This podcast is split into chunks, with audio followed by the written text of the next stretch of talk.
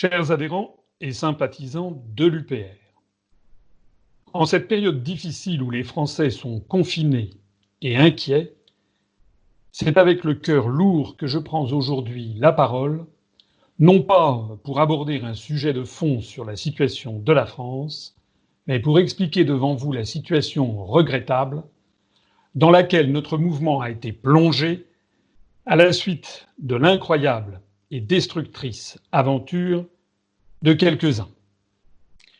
Depuis une semaine, une partie des membres du bureau national de notre mouvement, ralliés par quelques autres cadres qu'ils ont démarchés dans l'urgence, soit une trentaine de personnes au total, ont tout bonnement décidé d'exiger ma démission.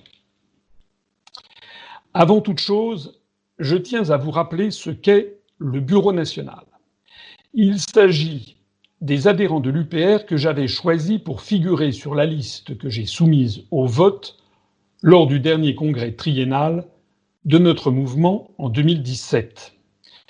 Compte tenu de la relative jeunesse de l'UPR, il s'agit d'adhérents qui sont, pour la grande majorité d'entre eux, dépourvus de tout mandat électif. Je rappelle que le Bureau national est une sorte de gouvernement de l'UPR, chacun ayant un sujet de prédilection, et que ses membres n'y sont présents que parce que je leur avais proposé de figurer sur cette liste. J'avais pensé trouver des qualités professionnelles en chacun d'eux, même si je ne les connaissais pas tous très bien. D'ailleurs, à part sans doute deux ou trois noms, la quasi-totalité des membres du Bureau national sont inconnus du grand public et même d'une large majorité de nos adhérents. Je veux donc tout de suite clarifier deux points importants qui vont vous rassurer.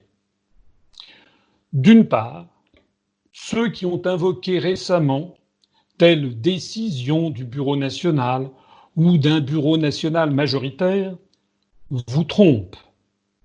Il se moque des adhérents qui n'ont pas les connaissances juridiques nécessaires, mais peut-être même ne les ont-ils pas. En réalité, depuis le début de la tentative de déstabilisation à laquelle nous assistons, le Bureau national n'a jamais été régulièrement réuni conformément à nos statuts. Ni moi-même, en tant que président, ni le secrétaire général, ni un certain nombre de ses membres que les conjurés avaient repérés comme hostiles à toute cette opération, n'avons été contactés. Or, les statuts et la jurisprudence posent que c'est au président et au secrétaire général qu'il revient de convoquer les réunions du Bureau national en présentant documents de convocation et ordre du jour et en respectant les délais de convocation. Dès lors toutes ces règles ont été bafouées, il n'y a aucune décision du Bureau national ou d'un Bureau national majoritaire qui ne soit valide en droit. Si nous devions aller devant un tribunal, la question serait tranchée évidemment et immédiatement en notre faveur. D'autre part, et pour apaiser l'inquiétude qui se fait jour, je tiens à rappeler à tous les adhérents que les statuts de l'UPR ne donnent en aucun cas la possibilité au Bureau national de démettre le président. Le Bureau national est là pour aider le président, pas pour le contrôler. Il n'est pas non plus le conseil d'administration d'une banque ou d'une multinationale où les représentants des plus gros actionnaires ont le pouvoir de nommer et de démettre les dirigeants. À l'UPR, et fort heureusement, il n'y a pas de gros actionnaires qui choisissent le président. C'est à l'ensemble des adhérents d'élire démocratiquement leur président à chaque congrès triennal. Imaginez qu'une partie, fût-elle majoritaire, des membres du Bureau national puisse imposer la démission du président est donc aussi incongru que d'imaginer qu'une poignée de ministres puisse décider de la démission du président de la République. Dès lors, l'affaire est entendue. Les conjurés pourront tenter toutes les manœuvres possibles de désinformation, de calomnie et d'intimidation. Juridiquement, ils ne peuvent en aucun cas me contraindre à la démission. Parmi les membres du BN, plusieurs ont refusé de participer à cette conjuration vouée à l'échec. Ce sont les plus expérimentés en politique et ceux qui connaissent le mieux les coups bas qui peuvent y survenir sous l'effet des ambitions des uns ou des connexions des autres avec des officines extérieures. Outre Benjamin Nard, notre remarquable secrétaire général, qui a toute ma confiance. Je veux remercier ici Nicolas Pervers, notre délégué régional Île-de-France Ouest, qui compte parmi les très rares militants ayant adhéré le jour même du congrès fondateur de l'UPR le 25 mars 2007 et resté toujours fidèle depuis lors. Nicolas Pervers, avec qui je partage plus d'une quinzaine d'années en politique, sait parfaitement qui je suis et de quoi peuvent être capables des adversaires politiques sans scrupules. Je tiens à remercier aussi Gérard Poulain, maire dans le Calvados, responsable des collectivités locales, Christina Hanot, maire adjointe, et Jean-Christophe Loutre, délégué régional de Normandie. Tous les trois, qui comptent plusieurs décennies d'action politique à leur actif, ont eux aussi compris immédiatement qu'il s'agissait d'une entreprise bassement politicienne de déstabilisation et y ont aussitôt refusé leur concours. Je remercie aussi David Acunzo, Patrick Secarelli et Sylvain Gargasson d'avoir également refusé de signer. Mais il y en a qui ont signé. Et parmi ceux-ci figurent quelques meneurs, quelques suiveurs et quelques-uns qui ont été trompés et se sont fait forcer la main. Parmi ces derniers, l'une des membres du Bureau national signataire a d'ores et déjà annoncé publiquement s'être dissociée de cette conjuration, ce dont je la remercie sincèrement. Parmi les autres signataires, l'un d'entre eux m'a téléphoné pour me demander pardon, tandis qu'un autre a fait savoir qu'il n'avait jamais donné sa signature.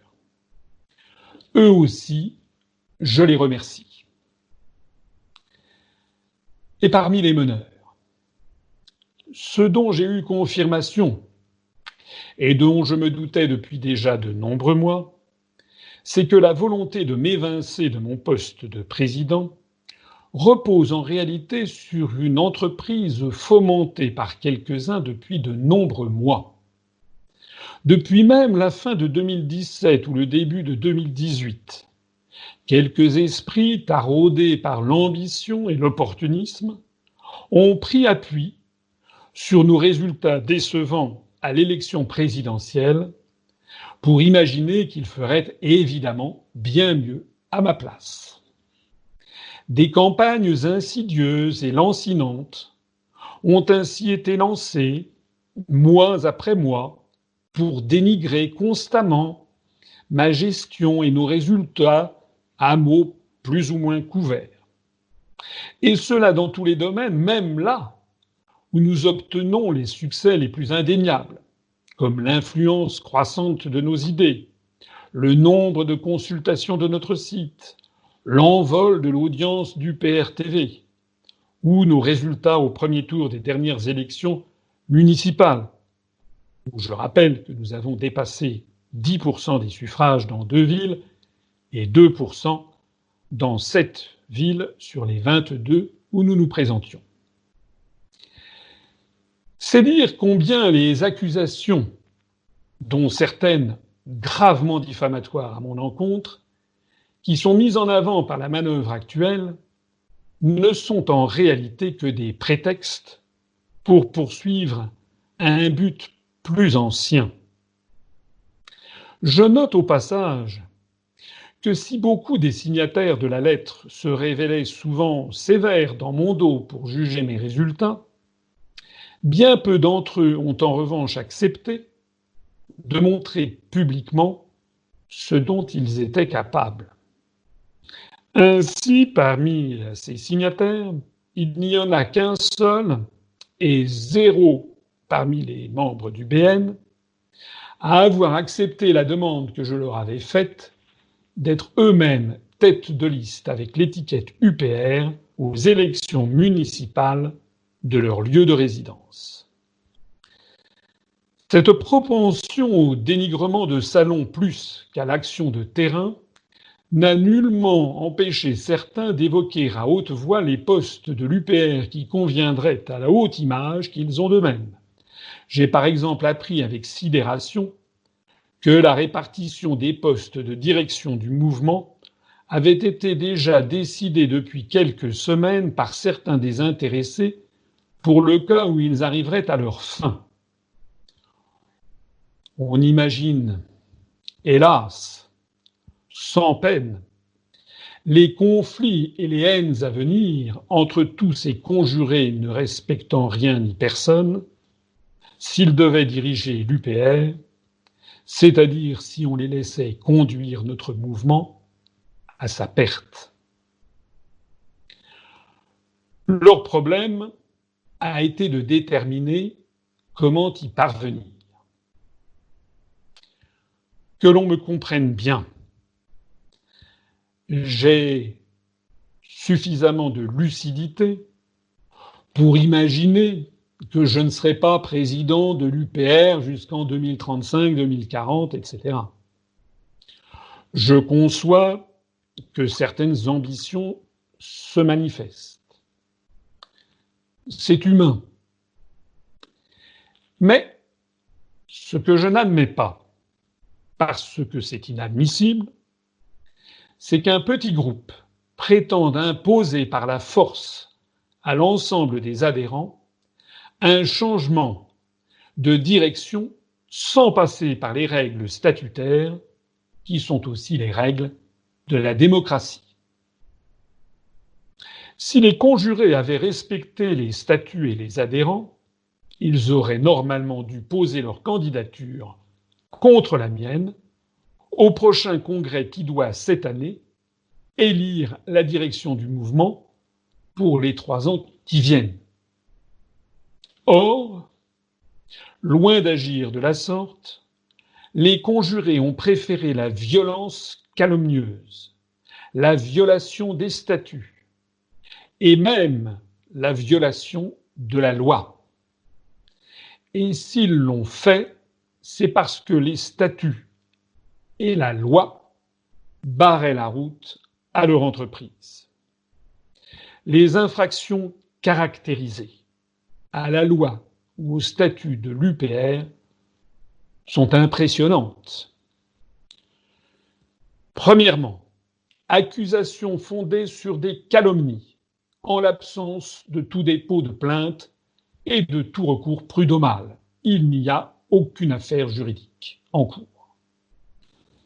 Deux, violation du secret des correspondances, ce qui tombe sous le coup de la loi. 3. Non-respect de la présomption d'innocence. 4.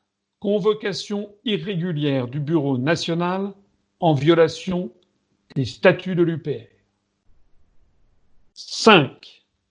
Retrait de l'accès à la gestion du site Internet au président, au secrétaire général et aux responsables d'UPR TV sur la base d'une sorte de présomption de culpabilité sans accusation le tout en violation des statuts de l'UPR. Je remercie d'ailleurs Sylvain Gargasson pour avoir rétabli l'accès euh, euh, à au site à ces trois personnes, Sylvain ne faisant pas partie, bien entendu, de la conjuration. Sixièmement, utilisation frauduleuse du fichier adhérent de l'UPR. Septièmement, violation du secret des délibérations, ainsi que transmission systématique et répétée aux médias, notamment au journal Le Figaro, et évidemment trop ravi de Nobel. Huitièmement, demande de démission du président en violation des statuts de l'UPR et avant que toute explication ait été sollicitée au mépris du principe fondamental du contradictoire. Neuvièmement, pression diverse mise sur certains signataires pour qu'ils signent dans l'urgence et en méconnaissance de cause.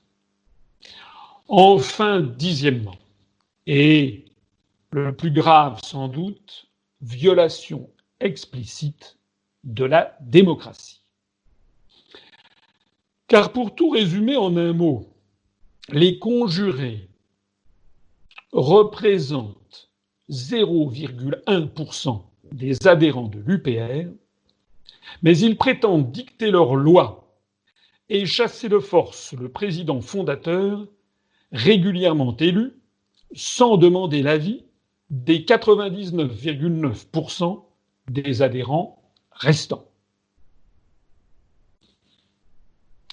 Avez-vous vraiment envie de confier les rênes de l'UPR et peut-être un jour les destinées de la France à un tel groupe de personnes sans foi ni loi, qui ne respectent ni les principes de base du droit, ni les statuts de notre mouvement, ni la vie familiale, ni les libertés individuelles, ni la règle de la majorité?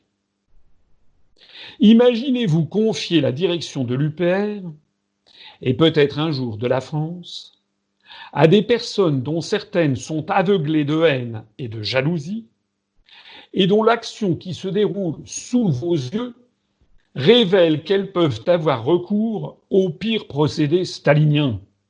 Violation de la présomption d'innocence, calomnies infâmes, pression psychologique, et j'en passe. Pour tenter de faire prévaloir la raison, la sérénité et le droit, j'ai fait preuve, avec la remarquable équipe qui m'entoure, du plus grand sang-froid. Dès réception de la première lettre des conjurés, et avant même qu'ils ne la divulguent scandaleusement à la presse, avec laquelle l'opération avait sans doute été préméditée, j'ai apporté tous les éléments de réponse nécessaires au rétablissement de la vérité et de la raison. J'ai ainsi proposé à tous les membres du Bureau national de se réunir dans le respect de nos statuts et dans les conditions nécessaires à garantir la sérénité et la confidentialité des débats, dès que la situation sanitaire le permettrait, afin de discuter des questions soulevées. J'ai même proposé plusieurs dates dans la seconde quinzaine de mai, après le déconfinement, pour tenir cette session.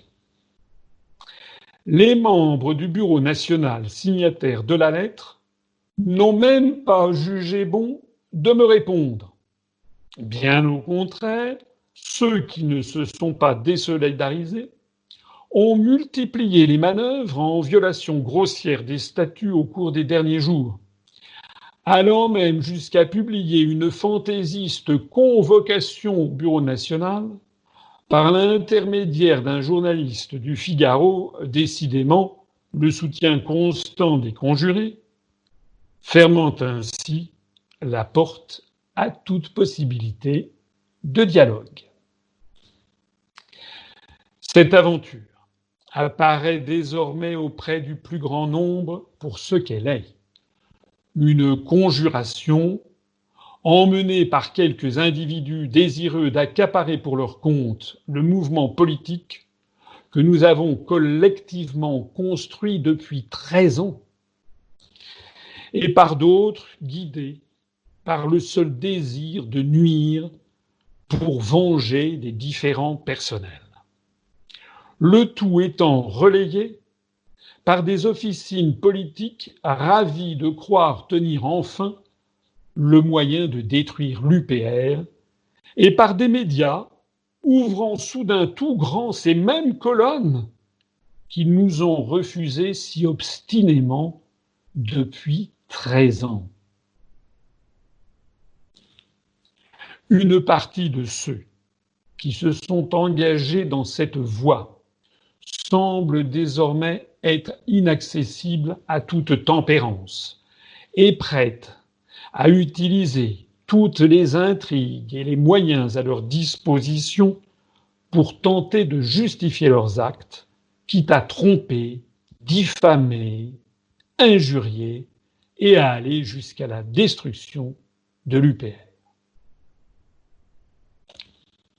Cependant, l'écrasante majorité des adhérents n'est pas dupe. Le service courrier de l'UPR, comme moi-même, ou comme les proches collaborateurs qui m'entourent, nous recevons dans cette épreuve d'innombrables messages de soutien, particulièrement touchants, dont je tiens ici à remercier chaleureusement tous les auteurs. Chacun de ces messages renforce ma détermination face à cette tentative de déstabilisation de notre édifice collectif. Il nous appartient à tous de ne pas nous laisser impressionner par une manœuvre politicarde aussi grossière que mal exécutée. Notre site Internet, les pages Facebook, mon compte Twitter, et notre chaîne UPR TV sont sous contrôle et sécurisés. Comme vous avez pu le constater, les publications, les vidéos et les passages médias continuent à leur cadence habituelle. Nos adhérents n'ont donc aucune raison d'être inquiets. Je suis fermement à la barre de l'UPR, même en cas de tempête y compris lorsqu'il s'agit d'une tempête dans un verre d'eau qui n'intéresse pas le grand public. Si j'ai été candidat à l'élection présidentielle de 2017 et si j'envisage de l'être de nouveau en 2022, c'est parce que j'estime en mon âme et conscience avoir les qualités de fermeté, de courage et de sang-froid pour défendre au mieux les intérêts des Français et pour tenir bon face aux chefs d'État des plus grandes puissances de ce monde. Je ne vais donc pas me laisser intimider par une trentaine de conjurés usant de méthodes de Forban et désavouées par l'écrasante majorité de nos adhérents. Pour autant, je ne méconnais pas que la situation de blocage dans laquelle les organes statutaires du parti se trouvent enferrés n'est pas acceptable. En cette période où les analyses que nous développons inlassablement depuis 13 ans trouvent chaque jour un peu plus de confirmation, d'écho et d'adhésion, il importe de remettre au plus tôt l'UPR en ordre de fonctionnement et de bataille pour les échéances à venir. C'est pourquoi j'ai décidé de trancher cette querelle en redonnant la parole au peuple, en vous redonnant la parole. Conformément à nos statuts, j'ai donc décidé de réunir dans les délais statutaires les plus brefs le nouveau congrès triennal pour que les adhérents décident qui doit être le président et qui doit faire partie du bureau national de l'UPR pour les trois ans qui viennent. Je précise que le dernier congrès s'étant tenu en 2017, un nouveau congrès devait de toute façon se tenir impérativement au cours de cette année 2020.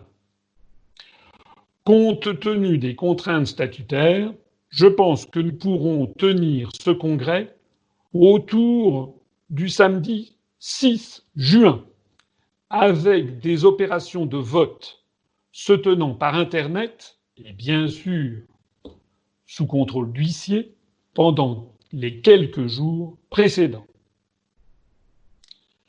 Naturellement, et conformément au statut, je vais me présenter comme candidat à ma propre succession avec une liste de candidats au bureau national qui sera, comme vous l'imaginez, profondément renouvelée. Je donnerai la priorité aux membres du bureau national sortants m'étant restés fidèles et à des militants de terrain ayant prouvé par leur activité leur compétence et leur rectitude. Bien entendu, j'invite les conjurés à présenter leurs candidats et leur liste face à la mienne, afin de permettre à nos adhérents, qui sont les souverains en la matière, de décider qui doit diriger l'UPR pour les trois ans qui viennent. C'est conformément aux valeurs de l'UPR, avec sérénité et dans le strict respect du droit et de la démocratie, que nous allons ainsi résoudre ensemble la crise actuelle que traverse notre mouvement et dont nous devons tous souhaiter qu'elle s'achève au plus vite. chers adhérents et sympathisants de l'UPR, j'ai besoin de vous pour sauver notre mouvement. Vive l'UPR, vive la République et vive la France.